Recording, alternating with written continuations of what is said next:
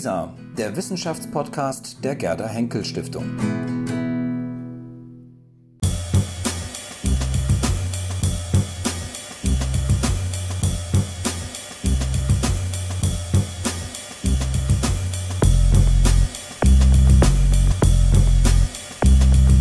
Ja, wir sind hier in Berlin bei Professor Alex Demirovic. Wir möchten gerne mit Ihnen ähm, über, da Sie sich sehr stark mit Demokratietheorie beschäftigt haben, über ein, denke ich, sehr aktuelles Thema sprechen, ähm, eben über den Zustand der Demokratie in Europa. Mhm. Ähm, ich denke, es lässt sich ganz gut anschließen an den Brexit, an das Referendum zum Brexit, ja. ähm, das jetzt gerade stattgefunden hat. Wie schätzen Sie das ein? Ähm, man spricht ja erstmal auch sozusagen vom Brexit, obwohl es eigentlich noch gar kein Brexit ist. Also das muss man ja auch ganz klar festhalten. Genau. Dass sozusagen die Mehrheit der Bevölkerung im ähm, Vereinigten Königreich hat sich dafür entschieden. Ähm, Jetzt gibt es aber offenbar doch viele Tendenzen, das Votum rückgängig machen zu wollen. Aus demokratietheoretischer Sicht, wie schätzen Sie das ein? Ja, das, also wie immer hat es ja viele Aspekte. Also ich meine, das war ja einfach eine Willensbildung, die von der Regierung in Gang gesetzt wurde, sozusagen eine Befragung der Bevölkerung, in, wie die Haltung zu der Europäischen Union ist. Und die Bevölkerung hat nicht so abgestimmt, wie ähm, ein Teil der Regierung wollte. Das ist ja so ein bisschen ambivalent, weil Cameron ja selber lange Zeit eher angedeutet hat, nicht unbedingt für die EU zu sein und ja auch immer wieder diesen Druck gemacht hat. Dann kann man sagen, okay, die Bevölkerung hat ja durchaus auch in seinem Sinne dann abgestimmt, jedenfalls in der längeren Tendenz. Die Mehrheit war ja denkbar knapp hätte auch anders ausgehen können. Es gibt ja auch die Vermutung, dass Ben Johnson zum Beispiel lieber eine, eine Niederlage gehabt hätte, weil es ja gar keine Brexit-Pläne gibt, wie wir jetzt ja so ein bisschen aus den Zeitungen wissen. Demokratietheoretisch will ich sagen, ist es kein Verfahren. Das ist kein Binden, keine bindende Entscheidung. Ja? Also ein, ein Demokrat, demokratiepolitisch gesehen, ist ein Referendum, muss ja ein Verfahren sein. Ja, also so wie in der Schweiz, dass es eben dann bindende Wirkung hat, ja, für die Gesetzgebung Gesetz annimmt oder ablehnt oder ein Gesetzesvorschlag annimmt. Und dann kommt aber das dazu, was jetzt ja in England auch der Fall ist. Das gilt selbst dort, wo es gesetzlich verfahrensförmig geregelt ist. Dann steht immer noch die Frage, wie das Parlament oder die Regierung eine solche Entscheidung umsetzt. Das ist ein Riesenstreit, ja, wenn man jetzt wie in der Schweiz die Masseneinwanderungsinitiative der Schweizerischen Volkspartei nimmt, dass diese Partei, also eine recht populistische Partei, jetzt beklagt, dass die Regierung die diese Volksentscheid nicht so umsetzt wie gedacht, weil natürlich jetzt von allen Seiten Bedenken kommen, dann fehlen die Arbeitskräfte, Hochqualifizierte, die Wirtschaft nimmt Schaden und so weiter. Und das ist genau das, was jetzt in England auch passiert. Und jetzt kann man natürlich sagen, wie in allen demokratischen Entscheidungen, das ist ja eine der Grundmerkmale von Demokratie, zur Demokratie gehört, gehört ganz substanziell die Rückholbarkeit, also das Recht auf Rückholbarkeit von Entscheidungen. Das war immer ein gutes demokratiepolitisches Argument. Entscheidungen, die getroffen werden, werden von einer Mehrheit getroffen und es können sich neue Mehrheiten bilden im Lichte des Wissens um die Folgen einer Entscheidung.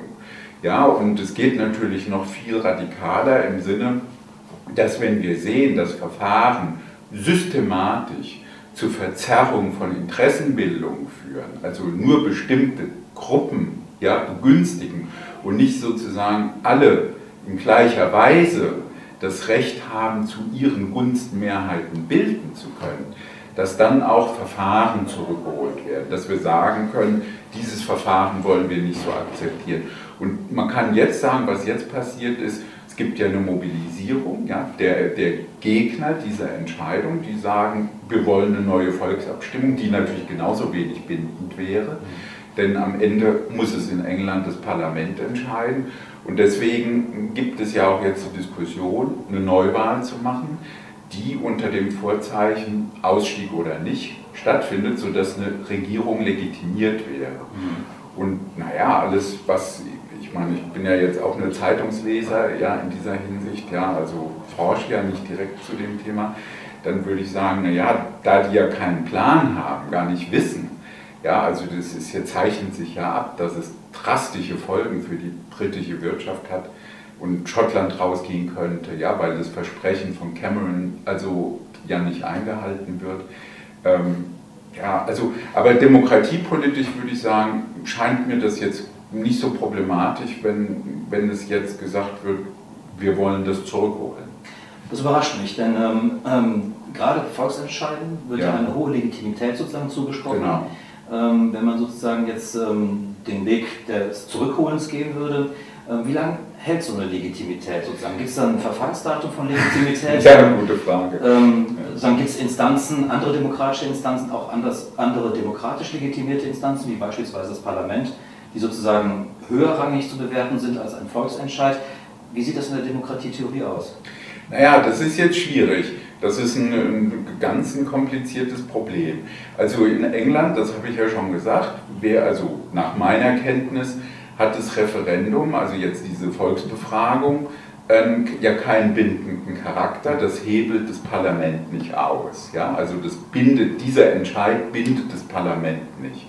In der Schweiz zum Beispiel ist das anders, weil, also, aber darum geht genau der Streit. Es gibt, ähm, also, wie kann man sagen, der, der liberale, ja, es klingt jetzt so ein bisschen komisch, Mainstream, ja, aber liberale oder linksliberale, linke Verfassungsjuristen in der Schweiz, also die, die eher kritisch gegenüber dem Rechtspopulismus stehen und das sozusagen streng juristisch, verfassungsjuristisch beurteilen, sagen, das Referendum ist Teil eines ganzen Verfahrenskorpus. Ja, während der Rechtspopulismus in der Schweiz, in Österreich, in Frankreich ja immer in Anspruch nimmt, wir sprechen direkt als Volk. Ja? Das heißt, also die SVP, die Schweizerische Volkspartei, wir vertreten die Schweizer als Schweizer. Ja? Also wenn man diese Partei wählt, dann heißt es Schweiz wählen. Ja? So, also das ist aber natürlich ein unseriöser Slogan, weil diese Partei ja genau genommen nur ein Verfahren in Anspruch nimmt, was eingebettet ist in ein ganzes Set von anderen Verfahren. Ja, und Sie haben völlig recht, wenn Sie sagen, ja, wie lange hält die Legitimität? Die Legitimität, das gehört ja aber zum demokratischen Prozess, gilt eben so lange, bis sich eben in der Bevölkerung nennenswert, also das heißt in der, Polit in der politischen Körperschaft, ne, der Wahlberechtigten, ähm, so lange wie eben unter denen, die diesen Konsens tragen, eine nennenswerte Mehrheit besteht. Und wenn eine Mehrheit, eine öffentliche Meinung sich bildet, das ist jetzt alles unter idealisierenden. Annahmen gemacht. Klar. Ähm, solange das gilt, also so, wenn sich dann eine nennenswerte Mehrheit bildet, dann würde man sagen, okay, die Legitimität ist verbraucht, es erweist sich, dass diese Entscheidung zu einseitig ist, falsch ist. Und dann ist doch klar, ich meine, wir verstehen ja unter Demokratie auch ein, ein Prozess, in dem Lernen ermöglicht wird. Also ne, Entscheidungen werden, sind, also demokratische Entscheidungen müssen responsiv sein, also müssen sozusagen auf die Bevölkerung, die Betroffenen, Herrschaftsunterworfenen hin ausgelegt sein.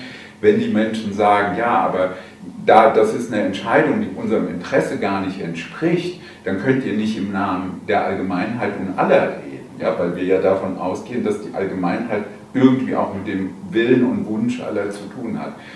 Und, ähm, und das deckt sich natürlich nicht immer. Allgemeinheit und das, was alle sind, das ist ja immer eine Aushandlungsfrage, ja, weil viele gehören eben nicht zu den Allen, die die Allgemeinheit bilden. Und das ist ein Dauerkonflikt. Und der wird in der Demokratie also konstitutionalisiert, ja, dass wir sagen, jede Minderheit hat das Recht, Mehrheit zu werden.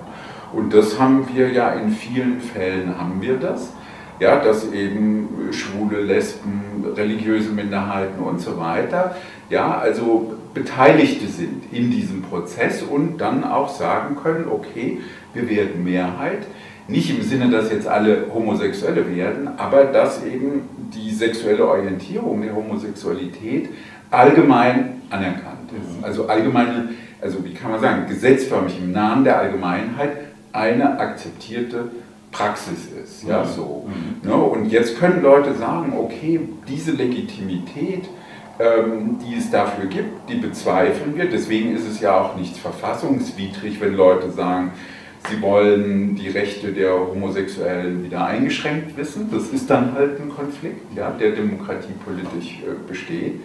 Ich halte es nicht für wünschenswert, nicht falsch verstehen, mhm. aber es ist, also ich bin der Meinung, es ist gut, das ist mal durch und jetzt ist es gesetzt und fertig. Aber die aber das ist natürlich das Recht der Leute. Und das gilt natürlich genauso für Eigentumsfragen. Wir garantieren Eigentum. Also da komme ich jetzt sozusagen mit den Fragen, die mich mehr beschäftigen. Wir garantieren Eigentum. Das ist ein staatlich garantiertes Recht. Ja? Und dann stellt sich natürlich die Frage, ob dieses Eigentum so verwendet wird, dass es eben im Rahmen der Allgemeinheit ähm, sozusagen funktioniert oder dazu dient, dass partikulare Gruppen sozusagen immer weiter ihren Interessen folgen und die, die Gesetzgebungsprozesse so umgestalten, dass sie Vorteile genießen davon. Und dann, da greift sozusagen dann Volkeswille. Ja. Bleiben wir mal ganz kurz bei diesem Referendum. Ja. Ähm, wenn wir den Perspektivwechsel machen und sozusagen uns in die Lage versetzen derjenigen, die für den Brexit gestimmt haben, ähm, könnte sich bei denen sozusagen, und dann in meinen Augen auch vielleicht möglicherweise zu Recht, ähm, der Verdacht ähm, äh, erhärten, ähm, wenn die Entscheidung sozusagen nicht passt, dann werden wir sie ändern, wenn wir sozusagen so lange abstimmen lassen, ja. bis es sozusagen ähm, ja, passt. Wem, aber eigentlich wem passt? Also, ja, genau, eben, das ist ja genau die Frage.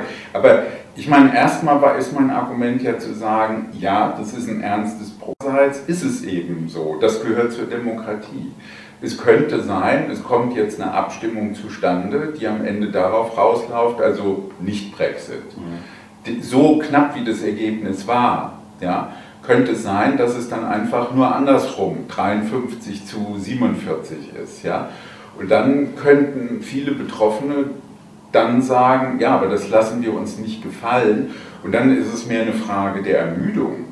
Also ne, wir haben dasselbe ja in Spanien jetzt bei den ganz normalen Wahlen. Die Entscheidung ist so wie vorher, dann sagen alle, das können wir nicht machen. Gibt es das, dass Demokratie ermüden kann? Ja klar, natürlich. Also ich meine, Sie müssen sich ja erstens haben Sie die Ressourcen, die Sie benötigen, um Wahlen durchzuführen. Also ohne Wahlkampf. Sie müssen ja einfach kann man sagen, die Menschen organisieren die Zehntausenden Wahlhelfer, die, die an den Uhren dann stehen, ja, das ist ja alles sehr zeitaufwendig und teuer. Und dann haben sie natürlich, dann, wenn sie in den Wahlkampf gehen, haben sie ja das Problem, ähm, ja, also wer, wer macht den Wahlkampf, wer trägt das? Ne? Das heißt ja für viele der Wahlkämpfer in den Parteien sind ja dann vor allen Dingen Parteien, endlose nach Feierabend zum Wochenende und so.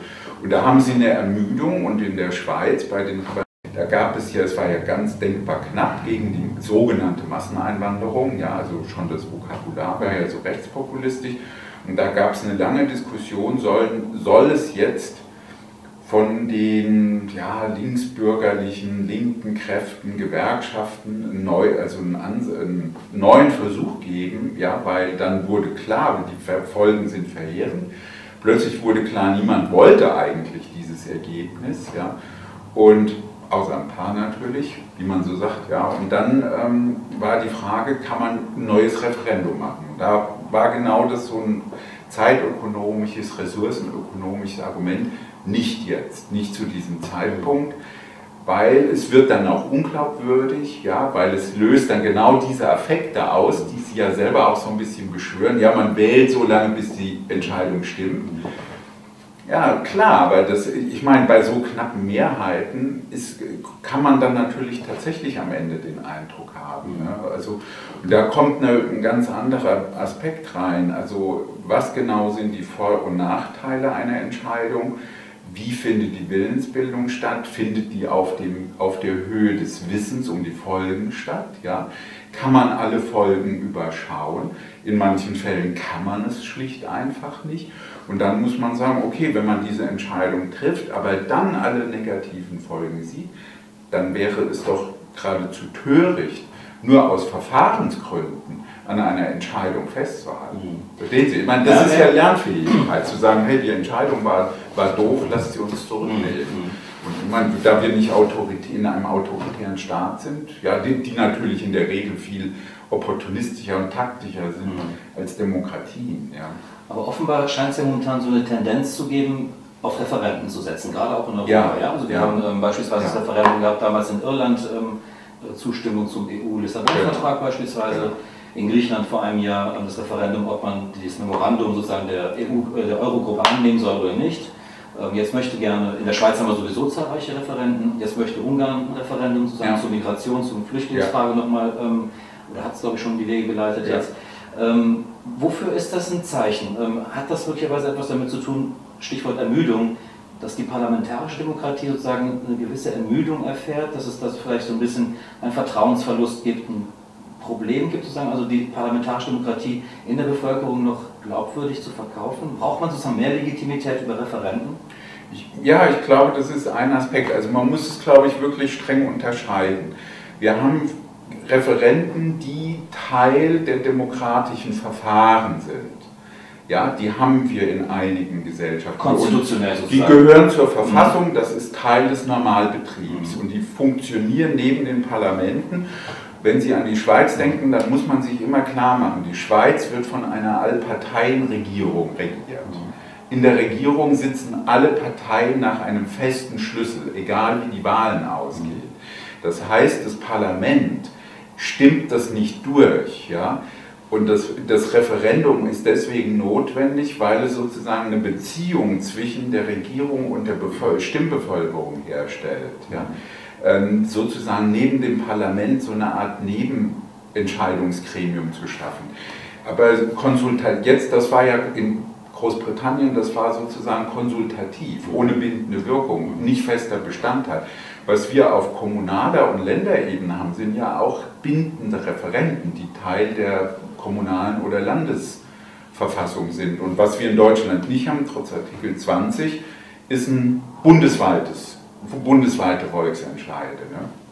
Und ich würde sagen, ja, vielfach hat es den Sinn, ich meine, das war ja auch bei Tsipras so angelegt, zu sagen, ich brauche Rückhalt in der Bevölkerung für meine Verhandlungsposition mit der Troika, also mit den europäischen Institutionen, damit diese Akteure in Europa sehen, ich habe die Bevölkerung hinter mir. Ich, es ist keine linke Spinnerei ja, von Syriza, für die ich hier Ministerpräsident bin, sondern die Bevölkerung steht hinter mir. Ja.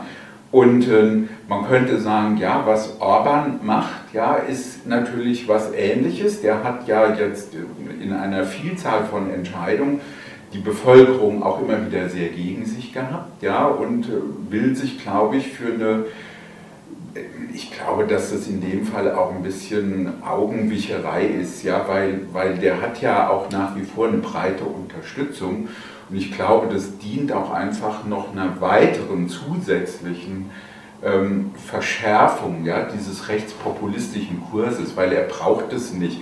Er hat sowieso, mal so wie ich die ungarische Situation jetzt durch die Medien vermittelt wahrnehme, hat er ja einen starken Rückhalt für seine, für seine hm, Grenzschließungspolitik. Ja? Und, ja, und ich, ich glaube, dass er da einfach nochmal zusätzliche Absicherungen versucht zu gewinnen, um nach außen, also vor allem gegenüber der EU, zu sagen, ähm, was ich hier mache, hat den Rückhalt der Bevölkerung und dann bringt er sie damit auch nochmal gegen die EU in, in, in Stellung. Mhm. Ja, aber das ist klar, ich würde das ähnlich sehen, zu sagen, aber da würde ich sagen, da ist es gar, da entspricht es vielleicht gar nicht so sehr der, hm, einer Schwäche des Parlaments, sondern es dient sozusagen einer Stärkung exekutivischer Vollmachten und Praktiken. Ne? Und äh, weil das Parlament ist ja ohnehin in der Hand von Orban. Mhm. Ja, also Aber brauchen die das? Also sozusagen ist das heute notwendiger geworden in einer Zeit möglicherweise, in der Öffentlichkeit heute sich auch verändert hat? Ja, also ja. Nehmen Sie die sozialen Netzwerke beispielsweise, ja. das Internet, ähm, wo Öffentlichkeit sich immer ganz anders konstituiert als möglicherweise noch in ja, den Vornullerjahren oder so. Ja? ja. Also Referenten, ich weiß nicht, ob es damals auch sozusagen so eine Regel war, der Tagesordnung war, das, äh, oder ob man sich damals eben mit parlamentarischen Entscheidungen auch wenn es nicht gefallen hat, abgefunden hat. Und das sozusagen das heute nicht mehr so der Fall naja, re rechtspopulistische Mobilisierungen sind eben Mobilisierungen. Sie haben einen Punkt, ganz starke Ein-Punkt-Mobilisierung. Ne? Sie spitzen etwas sehr zu und sie können es damit in einem hohen Maß auch feindselig zuspitzen. Mhm. Sie können es gleichzeitig in einem Scheinverfahren binden. Also ich rede, ne, weil ich rede jetzt nicht über die Schweiz, mhm. obwohl es auch da so ist, aber Sie können sozusagen Ressentiments, Unmut um ein Verfahren herum extrem ja, also mobilisieren. Ne, also so, dass ganz viel ähm, an Ressentiment kommt und damit die politische Agenda gegen die anderen Parteien oder gegen andere Strömungen in der Gesellschaft sozusagen organisieren. Und das ist sicherlich ein Teil. Ich meine, Orban sieht, es gibt diese Zehntausenden von Protesten, ja, die gegen immer gegen viele seiner ja abstrusen ja, Politiken sind. Ja, und dann mobilisiert der bestimmte Ressentiments und setzt die Agenda. Dann ist das ganze Land ja so, so befasst mit dieser einen Frage, die aber möglicherweise ja letztlich gesehen eine ganz irrelevante Frage ist. Ja? So wie das ja in Deutschland dann auch der Fall war. Ich meine, wir haben, wir haben Anfang der 90er Jahre haben wir mehr Flüchtlinge aufgenommen als im letzten Jahr. Dann wurde nach der Änderung des Asylgesetzes die ganze Flüchtlingsinfrastruktur sozusagen runtergefahren auf 1000 oder 150.000. Ja, und da, deswegen konnte man sagen, wir, haben, wir können das nicht. Ja, aber es war mal ausgelegt auf eine Million. Hätten wir das beibehalten, gäbe es überhaupt kein Integrationsproblem. Mhm. Ja, also man muss auch einfach sagen, ne, also die schwarze Null führt eben dann auch zu solchen Folgeproblemen, wobei das eben eine langfristig angelegte Politik war. Und das setzt eine Agenda ja, und äh, mobilisiert sehr viele Ressentiments. Und das würde ich sagen, ja, das schafft natürlich auch eine bestimmte Stimmung, die in, oder organisiert, mobilisiert, verstärkt das und verhindert, dass eine Gesellschaft sich mit relevanteren Fragen befasst. Ja? Also da, wozu im Übrigen aus meiner Sicht auch die Demokratiefrage gehört. Mhm. Ja, weil man kann dann sozusagen bei der Bevölkerung den Eindruck erwecken, das ist jetzt Demokratie, aber das ist nicht Demokratie. Mhm. Es ist ja auch sehr beliebt, sozusagen über Referenten zu sprechen. Es gibt ja zahlreiche Initiativen auch in Deutschland, die gerne auch mehr Referenten verwirklichen möchten. Ähm, auf der anderen Seite gibt es immer diesen Diskurs, ähm, Populismus ist etwas Schlechtes. Jetzt ja. haben wir Vox Populi sozusagen. Ja. Ähm, wie passt das zusammen? Auf der einen Seite sozusagen ganz demokratietheoretisch und fundamental demokratietheoretisch ja. argumentieren zu können, wir brauchen Referenten, wir müssen das Volk befragen. Auf der anderen aber Seite hat man eben sozusagen immer wieder diesen Diskurs, das ist Populismus, das wollen wir eigentlich nicht. Naja, also jetzt gehöre ich zu denen, die ja also ganz im Anschluss an Ernesto Laclau, das ist ein argentinisch-britischer ähm, Theoretiker, ja, also eine Unterscheidung machen ähm, zwischen einem autoritären Populismus ja, und einem populardemokratischen Populismus. Ja. Also es gibt ja verschiedene Populismen in der Geschichte. Das müssen Sie erklären, bitte, ja. Mhm. Naja, das ist ja eben die Frage, wie, also wer, wer wird adressiert und in welcher Weise wird ein wie wird Populismus sozusagen gefasst. Und die, das, was wir als autoritären oder rechten Populismus bezeichnen können, das ist sozusagen eine Art plebiszitär-diktatoriales äh, Element, weil im Prinzip ja eine Partei, ja, also die FPÖ in Österreich oder die SVP in der Schweiz oder der Front National in Frankreich, im Prinzip sagen, wir sagen das, was das französische Volk wirklich denkt. Ja?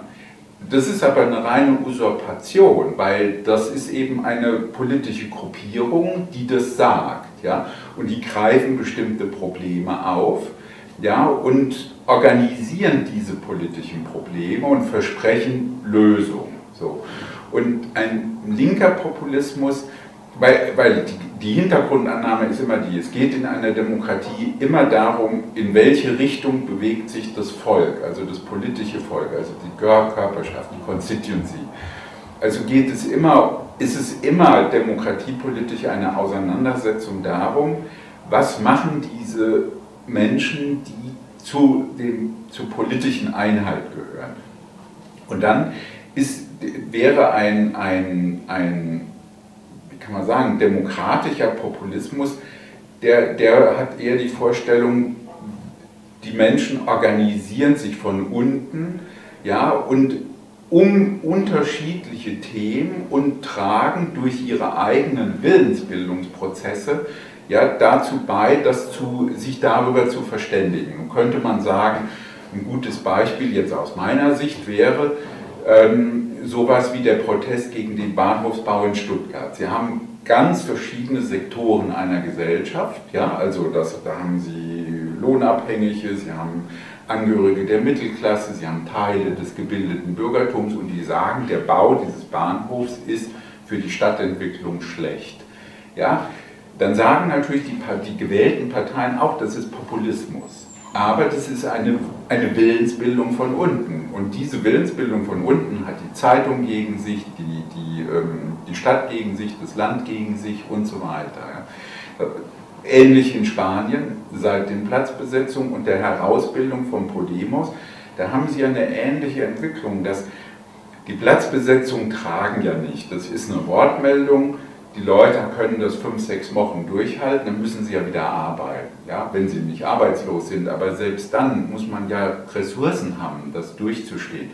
Also gehen die Leute zurück in ihre Stadtteile und kümmern sich um Quartiersprobleme, Wasser, Korruption, Schule und so weiter, also was dann sozusagen der Fall ist. Und daraus entstehen dann neue politische Strömungen, ja, eine neue, in dem Fall dann auch am Ende eine neue Partei. Aber ist ja verbunden, was ja, was ja auch in Spanien so gesagt wird, dass es sich um Populismus handelt. Ja, wenn dann eben gegen die, also die Plattform gegen Zwangsräumung so, dass man sagt, ja, aber das ist ja alles nicht so demokratisch bestimmt. Ja. Und das ist ein großer Konflikt, ja, also dass man sagen kann, neben den sehr parteiförmig, dass die Willensbildung nur durch die Parteien stattfinden kann, gibt es eben auch diese anderen Kanäle einer demokratischen Willensbildung, in unseren Gesellschaften. Und die Frage ist, gibt es sozusagen einen Kurzschluss ja, zwischen einer Elite, die sozusagen einen bestimmten Unmut aufgreift in der Bevölkerung, ja, oder ähm, bekommt es zu einer Willensbildung von unten. Und wenn man jetzt eben für so ein demokratisches, populares Projekt ist, dann würde man sagen, ja, wir brauchen mehr solche Prozesse der Willensbildung von unten. Und da gibt es eben genau jetzt klar, viele Beispiele. Sie können die anderen, Entschuldigung, ja. Sie könnten zum Beispiel die vielen Proteste über Jahrzehnte gegen die Atomkraftwerke in Deutschland, könnte man als einen Ansatz nehmen. Ne, da hieß es ja auch, das ist, äh, das ist dumm, das ist populistisch und so weiter. Aber am Ende hat sich ja erwiesen, ja, dass diese Art von Willensbildung eine durchaus demokratische und in der Sache auch richtige Willensbildung war. Mhm. Ja. Aber ist der demokratische Prozess dann nicht eher sozusagen, sowas bildet sich möglicherweise unten, kanalisiert sich aber das später dann sozusagen zu einer Partei dann auch. Genau, das ist häufig der auch organisieren kann. Das ist klar, das ist, wenn, wenn dann aus so, einem, aus so einem Prozess heraus, ja, wie kann man sagen, also ein Bündel, das, das geschieht ja schnell. Also in, in, wenn man jetzt die Bildung der Grünen nimmt in Deutschland oder dann auch der Linken in den 2000er Jahren oder Podemos oder Syriza, ich meine, man muss sich ja klar machen, das sind ja dann anfänglich ganz kleine Gruppierungen oder Tendenzen, Syriza eine 3-4% Partei, eigentlich ein Bündnis oder Podemos, aus den Stadtteilpraktiken erwachsen, also gegen, gegen Zwangsräumungen, ja, also gegen Wasserverschmutzung, also die Versorgung mit sauberem Wasser, gegen die Korruption im Baubereich und so weiter. Und dann kann man sagen, ja, dann, wird, dann gibt es, dann, dann sind es mehrere oder eine Vielfalt von Themen und die Leute sehen, wie das bei den Grünen dann auch der Fall war, ja, wenn wir weiterkommen wollen, dann müssen wir auf die Ebene, wo die Gesetze gemacht werden. Mhm. Ja. Da frage ich aber mal, müsste dann sozusagen das, was die AfD ist, nicht auch sozusagen eine, ähm, ja, das Produkt eines demokratischen Populismus sein? Jetzt mal ganz aus deren Perspektive gesehen, nach dem Motto, viele Flüchtlinge, viele Fremde, wir haben ja. mehr Kriminalität, ähm, unsere Städte werden schmutziger, wir fühlen uns nicht mehr sicher und so weiter. Wäre das dann nicht im Grunde auch sozusagen das Produkt eines demokratischen Populismus, was die AfD ist? Naja, in einer gewissen Weise hat es das. Also ich meine, das ist, das ist kompliziert bei der AfD, weil, weil das ja eben tatsächlich sehr stark dieses Rechts autoritär-plebiszitäre Element hat. Ja? Also, weil die würde, also die AfD befindet sich ja in einem Prozess, wo sie das auch ausstrahlt, also wo jetzt ja permanent Streit darum stattfindet. Ne?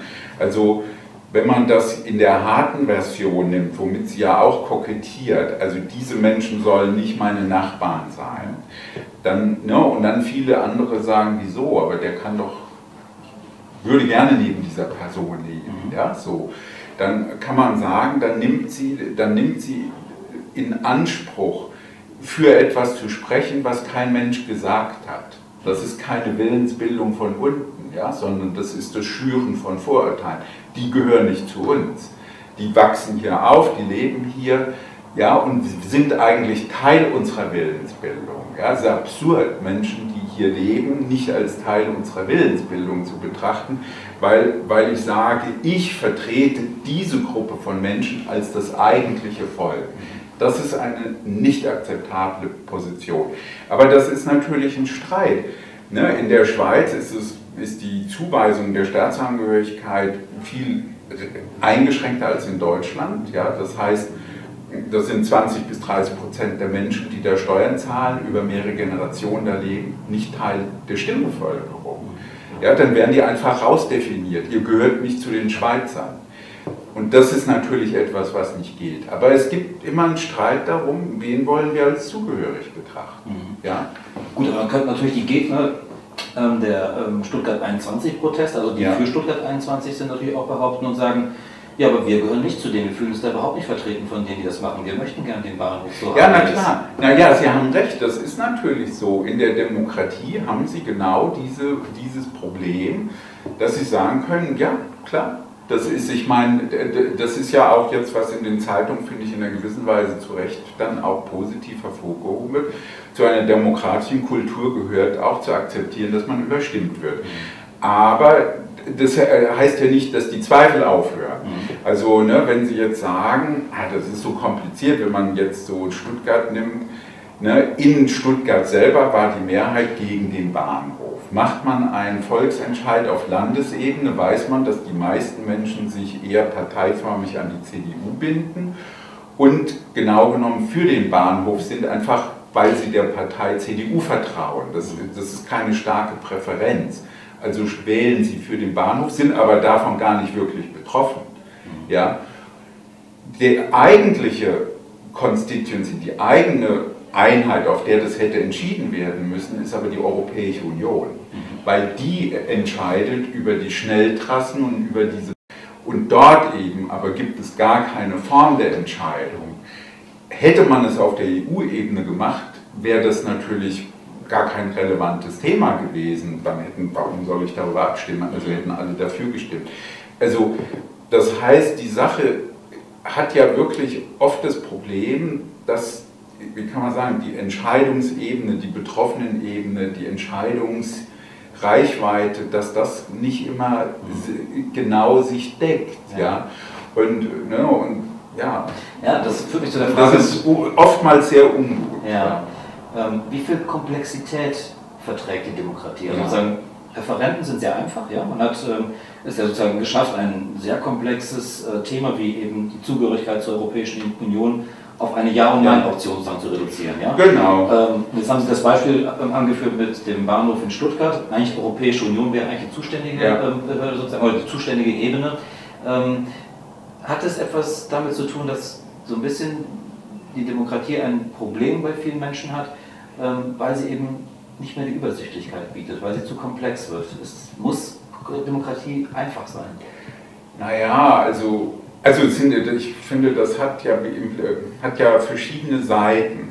Also ich würde sagen, ja, viele Menschen sind nicht gut informiert oder ihnen fehlt auch genau genommen die intellektuelle Kompetenz, womit ich sagen, nicht sagen will, dass sie die nicht haben mhm. könnten, aber es braucht die entsprechende Vorbereitung, die Arbeit daran. Ja? Also Ne, und das ist eine Aufgabe der Demokratie. Ja, also wenn man so will, politische Bildung, die aber über die Jahrzehnte zurückgefahren wurde, das ist ein ernstes, aus meiner Sicht ernstes Problem. Ja, das, ähm, dann gibt es die Frage, dass Entscheidungsmaterien ähm, tatsächlich komplex sind und auch komplex entschieden werden müssen.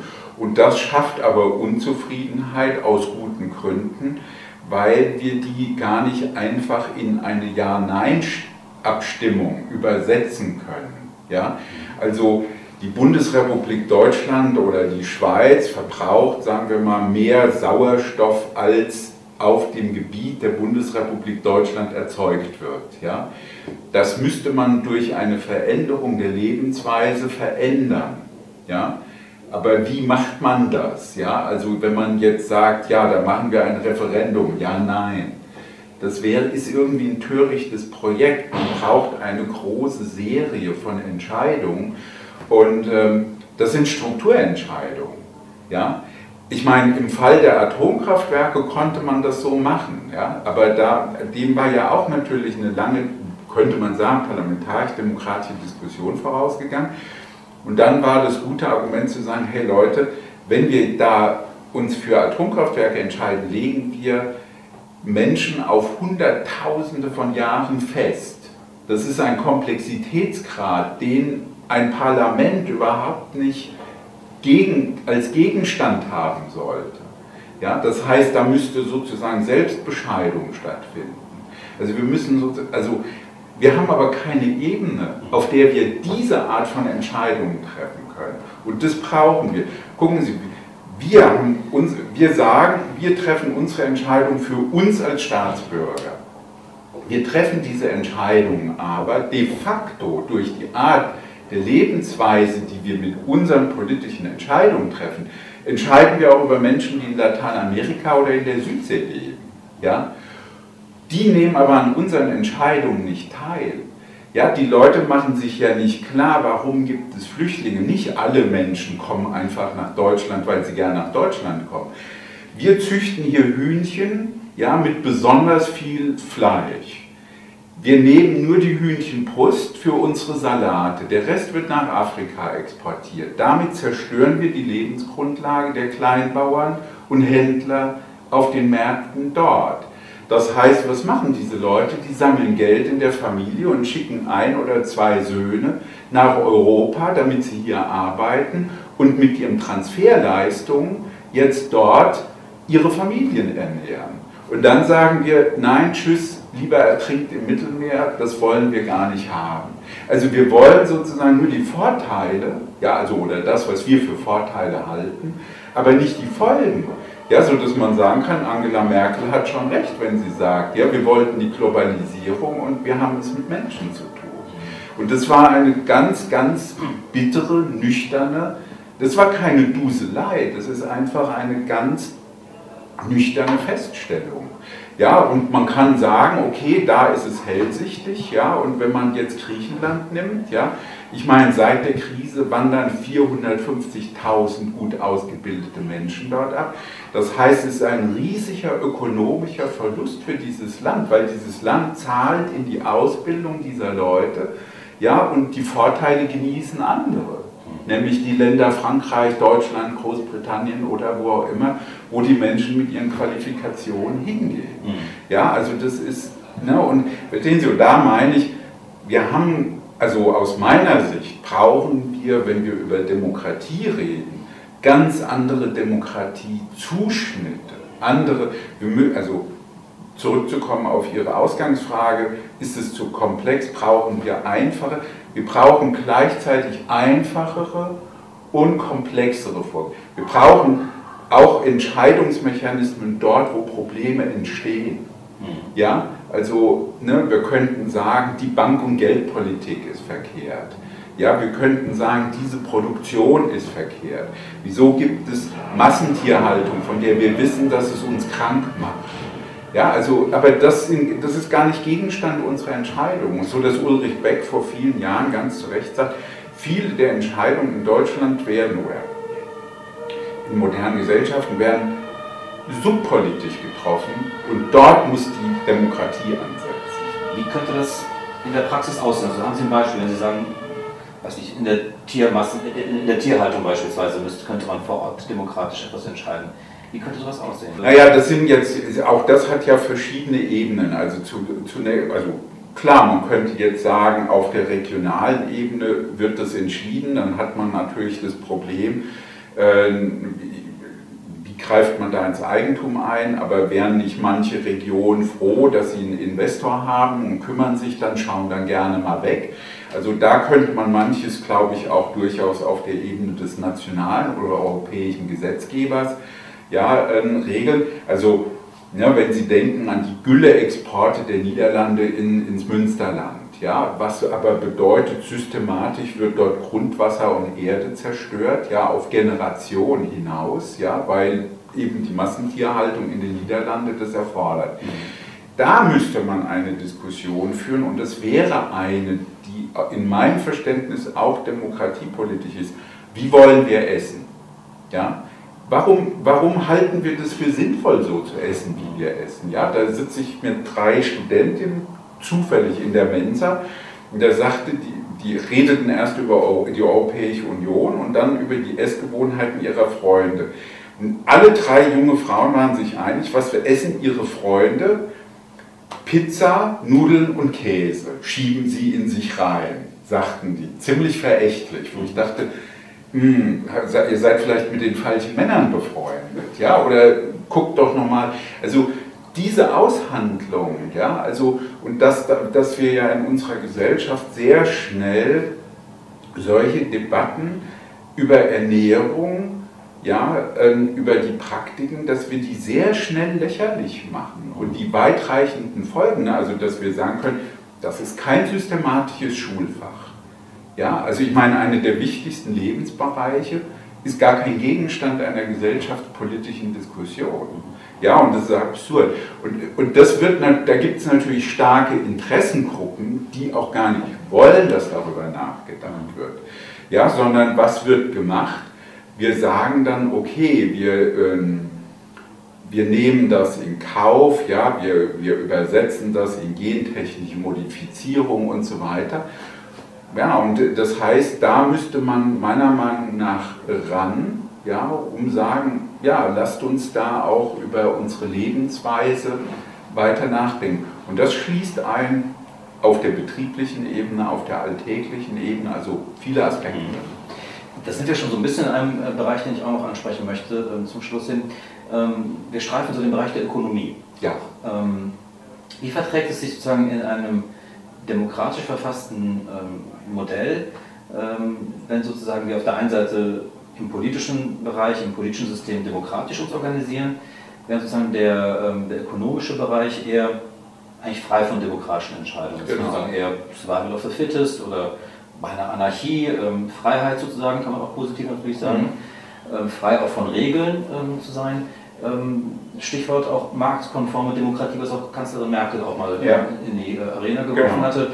Ähm, wie vertragen sich sozusagen so zwei völlig unterschiedlich verfasste Systeme? Auf der einen Seite das demokratische System des, im politischen Bereich und eher das anarchische oder freie Modell, wenn man so möchte, im ökonomischen Bereich. Wie passt das zusammen?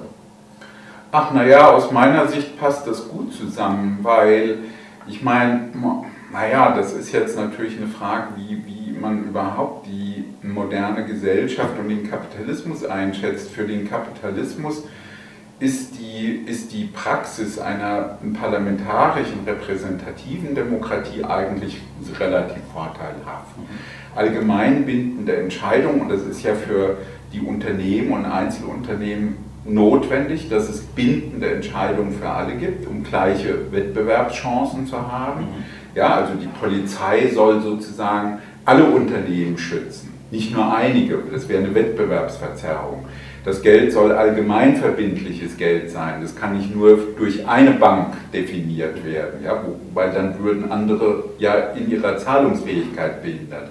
Also gehör, müssen die Entscheidungen allgemein sein und da sich aber die Probleme ständig ändern, braucht man sozusagen so einen institutionalisierten Veränderungsprozess, also Parteienwettbewerb, Diskussion um Sachinhalte. Und was das Bürgertum seit dem 19. Jahrhundert als ein wirklich ernstes Problem hatte, wenn man das hat, diesen Mechanismus, dann kommen blöderweise auch die Lohnabhängigen. Mhm. Ja? Die wollen dann auch mitreden und das kann man schlecht verhindern. Man hat es ja versucht über viele Jahrzehnte und dann ist aber der Druck von unten so groß, na, dann hat man gesagt, okay, nimmt man sie auch rein. Aber es war, waren ja mehrere Revolutionen notwendig, mehrere Kriege, bis das dann in den europäischen Staaten durchgesetzt war. Es erwies sich als sehr vorteilhaft für die Unternehmen und deswegen haben sie es auch akzeptiert. Und was jetzt seit den 80er Jahren, den 90er Jahren passiert ist, ist, wie kann man sagen, es ist gar nicht, weil man unbedingt dagegen ist, obwohl es auch so ein bisschen ein Dagegensein ist aus äh, in vielen bürgerlichen Kreisen, weniger Demokratie wagen. Ja, also so, die Menschen sind zu dumm und so weiter. Also es gibt ja viele solche Reden. Oder eben auch der Rechtspopulismus, so tun, als sei man demokratisch und gleichzeitig hebelt man die Demokratie im Recht der Leute aus.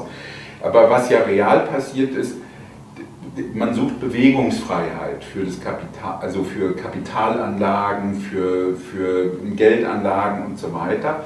Also Direktinvestitionen, freie Beweglichkeit von, von großen Investitionssummen und will sich nicht mehr an, wenn man so will, an, an nationalstaatliche Regelungen halten müssen. Also fordert man Deregulierung, Freizügigkeit und so weiter. Und ich, aus meiner Sicht ist es so, dass das bedeutet, man, man, man will das nicht aufgeben, jetzt parlamentarische Demokratie, aber es, es muss sozusagen flexibilisiert werden, relativiert werden hinsichtlich der Entscheidungsreichweite. Und das ist die Formel von Merkel, ja, also zur marktkonformen Demokratie, was ja aber nicht heißt autoritärer Staat. Gell? Also ich meine, in Deutschland der N20er Jahre und in vielen anderen Gesellschaften, Österreich der 30er Jahre, Frankreich und so weiter, es gab natürlich dann immer auch Tendenzen zur Autoritärstaatlichkeit, wenn man mit bestimmten Problemen nicht klarkommt. Das deutsche Bürgertum wollte eine autoritäre Lösung in den 20er Jahren und hat es auch gemacht. Ja? Und ähm, also jetzt geht es um eine Schwächung genau dieser Möglichkeiten vieler gesellschaftlicher Kräfte, sich an der politischen Diskussion zu beteiligen. Und ich würde sagen, naja, wir, wir brauchen dann alternative Konzepte. Ja, also, also wie wir sozusagen das zurückholen und demokratische Prozesse von neuem, die eben auch, das ist ja eben das Entscheidende, die dieser Komplexität auch gerecht werden. Wir müssen Komplexität verändern, Komplexität umbauen und dafür brauchen wir auch neue Entscheidungsmechanismen. Wenn man mal nimmt, wir haben also wir, wir haben Komplexität, die wir nicht brauchen. Ein Joghurt, bis wir ihn essen, hat 100 verschiedene Produktionsstätten durchlaufen, in 10 bis 15 Ländern. Ja? Müller, der Joghurt von Müller. Das brauchen wir nicht. Das ist eine völlig unsinnige Komplexität. Wir können das regional bewirtschaften. Aber das muss man entscheiden. Ja?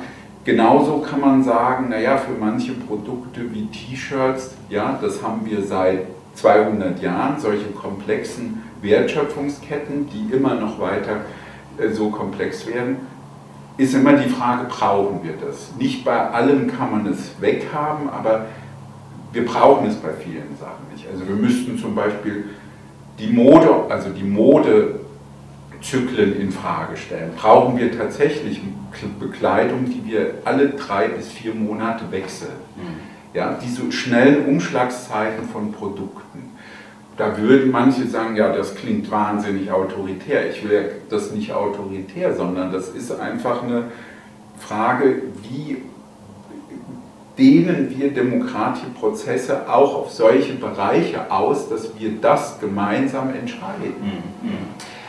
Dann gibt es noch in dem Zusammenhang Ökonomie und ähm, politisches System, Demokratie noch einen anderen, ähm, eine andere Auffassung, also eine zusätzliche interessante ähm, Facette. Da gibt es diejenigen, die behaupten sozusagen, Demokratie ist ganz stark vom Wohlstand abhängig. Ja. ja also sozusagen, ähm, Demokratie kann eigentlich nur funktionieren, wenn das Volk oder wenn die Bevölkerung sozusagen eine äh, ausreichend sichere Lebensgrundlage ja. hat.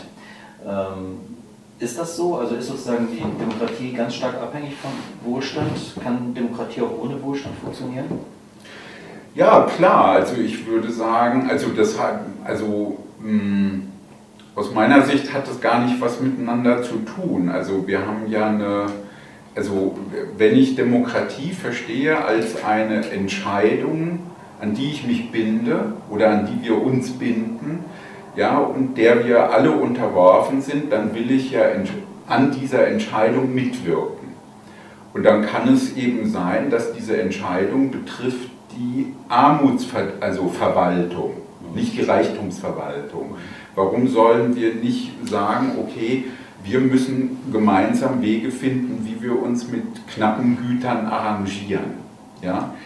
Und ähm, die heutige Annahme ist ja die, lass wenige Menschen ganz reich sein, dann haben wir durch, weil die so viel Initiative ergreifen, so viel Verantwortung übernehmen, haben wir einen hohen Wohlfahrtseffekt, der dann dazu führt, dass auch die anderen noch ein paar Krümel abbekommen. Trickle-Down-Effekt. Ja, genau. Das ist ja sozusagen die klassische Annahme, also sehr versimpelt. Ja. Und Jetzt kann man aber sagen, das stimmt ja halt überhaupt nicht mehr. Ja? Also wenn 50 oder 60 Personen weltweit die Hälfte des globalen Vermögens haben ja, und gleichzeitig aber 15 bis 20 Prozent, eher 20 Prozent der Bevölkerung unterhalb der Armutsgrenze oder an der Armutsgrenze leben, ja, dann, dann ist ja diese Erwartung, dann haben wir zwar vielleicht tatsächlich global, also in den globalen Zahlen, eine Steigerung des Wohlfahrtseffekts, aber die Wohlfahrt führt bei einigen zu einem Reichtum, der völlig irrsinnig ist. Ja, also muss ja nur die Bilder dieser Häuser von Trump sehen, ja, der ja nicht mal ein Superreicher ist. Ja, dann, und dann denkt man, na okay, also was heißt das jetzt, diese, dieses Verständnis von Wohlfahrt? Wäre es nicht besser, äh, wir wären alle, ich übertreibe jetzt, ja, wir wären alle arm, aber wir würden das sozusagen gemeinsam bestimmen, dann zeigt die Gleichheits- und Glücksforschung, dass das für alle Menschen glücklicher wäre. Mhm. Ja? Auch für die, die heute reich sind. Also ich meine, man muss das ja sehen, sind die glücklich? Ja, also das weiß man aus der Glücksforschung, der Grenznutzen von Reichtum sinkt mit der Höhe der Vermögen. Ja, also das heißt, die, das, das, geht, also das ist ja ein ganz starker Distinktionsgewinn.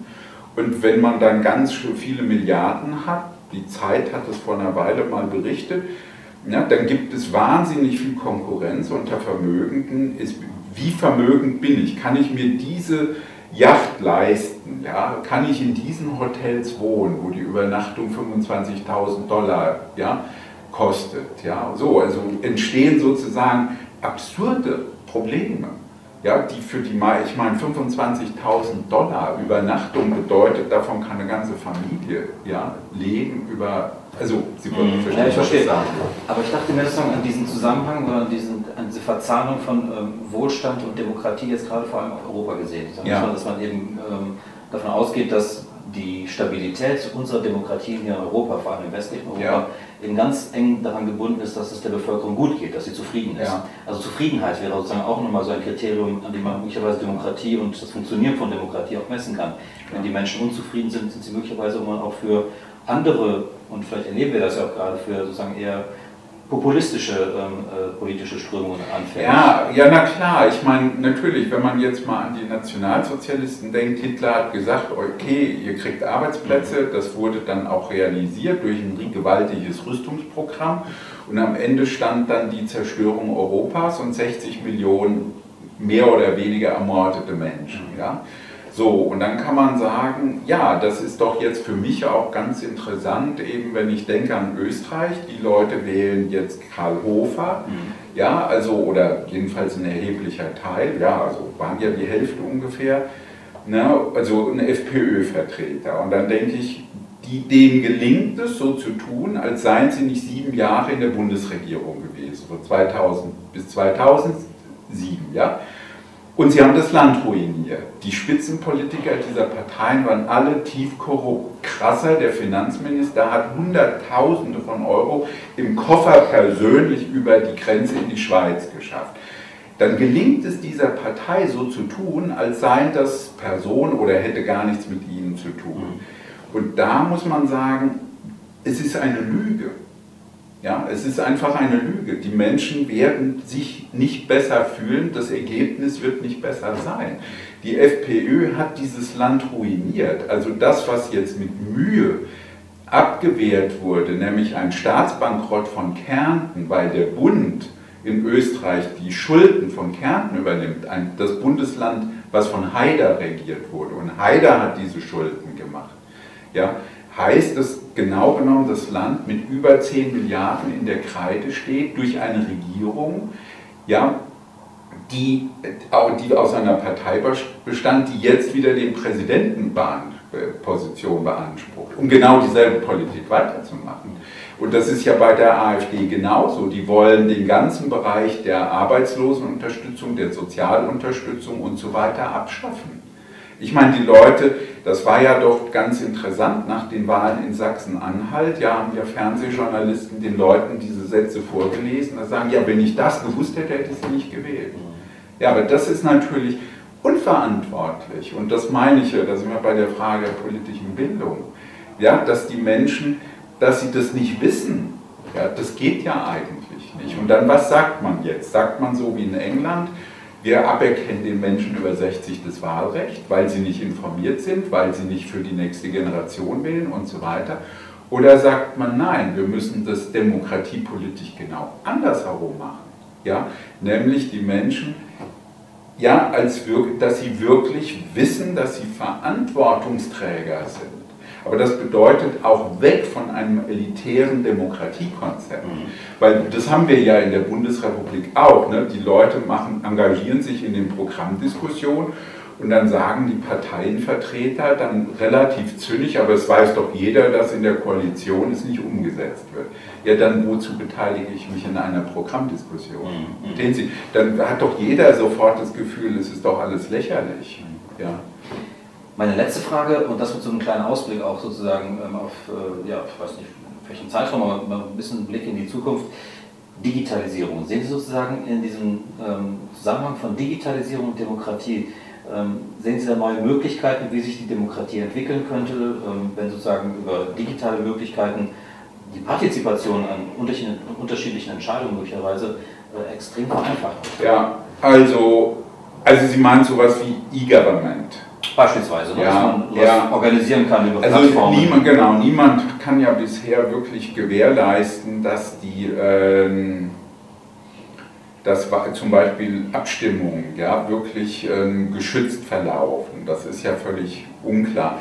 Ich sehe das Problem eher, also, ich, naja, also den, der Strang, den ich und viele andere, obwohl ich mich da jetzt gar nicht so, so, so gut auskenne, aber es ist so ein eigener Strang, die Debatte, ähm, weil es so vielseitig ist. Zum, ne, zum einen gibt es ja natürlich die ganz neuen Willensbildungsformen, also in den sozialen Medien. Mhm. Die können ja sehr positiv, demokratisch aktivierend sein.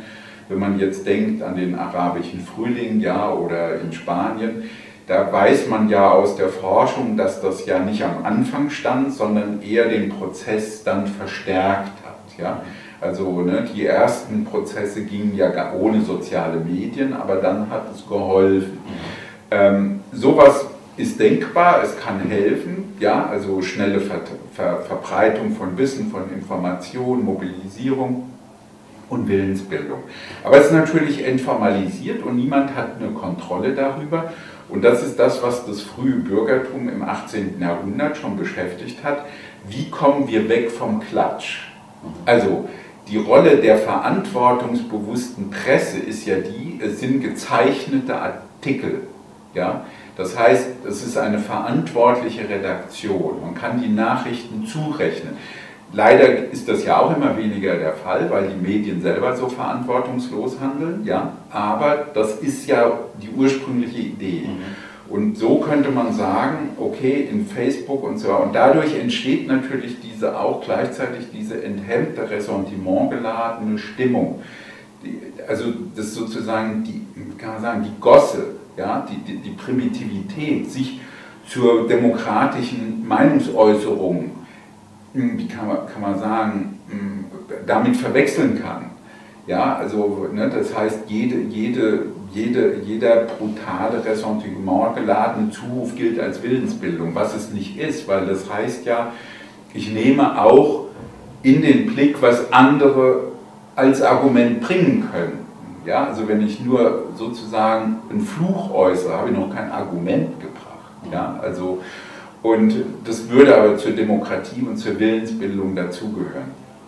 Jetzt, wenn man, also das ist E-Government und das ist Willensbildung und dann gibt es noch eine ganz andere Frage, nämlich wir reden heute über Staat und Demokratie. Man muss sich ja klar machen, was machen die Unternehmen in diesem Bereich. Ja, wenn sie bei Windows sind oder Google oder Apple, ich meine, dann sind sie in einer 360-Grad-Überwachung. Ja, die erfassen ihre Stimme, ihr Gesicht, ja, die biometrischen Daten, die erkennen sämtliche Texte, die sie schreiben, haben alle, alle Daten, über die sie verfügen, weil sie sozusagen in Echtzeit über die totale Kontrolle über ihr Handy und den Computer haben. Ja. Und, ähm, und von daher kann man sagen, da haben wir ein ernstes Problem. Denn wenn diese Daten dann zusammengeführt werden ja, und mit ähm, ja, also die Unternehmen verwenden das jetzt marktwirtschaftlich, wie für die Werbung. Ne? Aber wenn das dann auch mit Politik, Polizei und so weiter sich verbindet, dann wird es schon sehr kompliziert. So dass aus meiner Sicht eine der wichtigsten Dinge ist, die mich beschäftigen, andere beschäftigen, jetzt, ähm, also zum Beispiel in der Luxemburg Stiftung, wie können wir Peer-Produktion organisieren, auch in diesem Bereich, ja, also Offenheit ja, von Software, also wie können wir das, also eine Demokratisierung der Algorithmen ja, herhaben, also was ja heißt auch Offenlegung der Quellcodes, sodass es sich um eine breite Öffnung, Behandlung geht. Und wie können wir auch die Prozesse der Arbeit mit diesen Dingen verändern. Ne, also das heißt, auch da kommt ja rein, wir haben ja auch, also vielen industriesoziologischen Studien wissen wir das ja, dass, ähm, dass ja viele der Softwareentwickler sehr viel mehr könnten, ja, wenn das nicht so eng, engmaschig in, in Projektmanagement, in Kundenbetreuung und so weiter. Ne? Und ja, da kann man sagen, wir, die Eigentumssituation ist so, dass sie eigentlich die weltweite Verflechtung auch von Wissen und Austausch verändert. Nehmen Sie jetzt, dass Gabriel gehofft hat, die Deutsche würden dann sagen, nee, wir wollen nicht, dass unser internes Wissen nach China verkauft wird. Real ist es jetzt passiert. Bei Gentechnik ist es so interessant, dass ein chinesisches Unternehmen Syngenta aufkaufen will, dann wären sie die zweitgrößten Eigentümer gentechnologischen Wissens. Und dann haben die amerikanischen Sicherheitsbehörden, ja, also NSA, hat gesagt, sie wollen das nicht. Hm. Ja.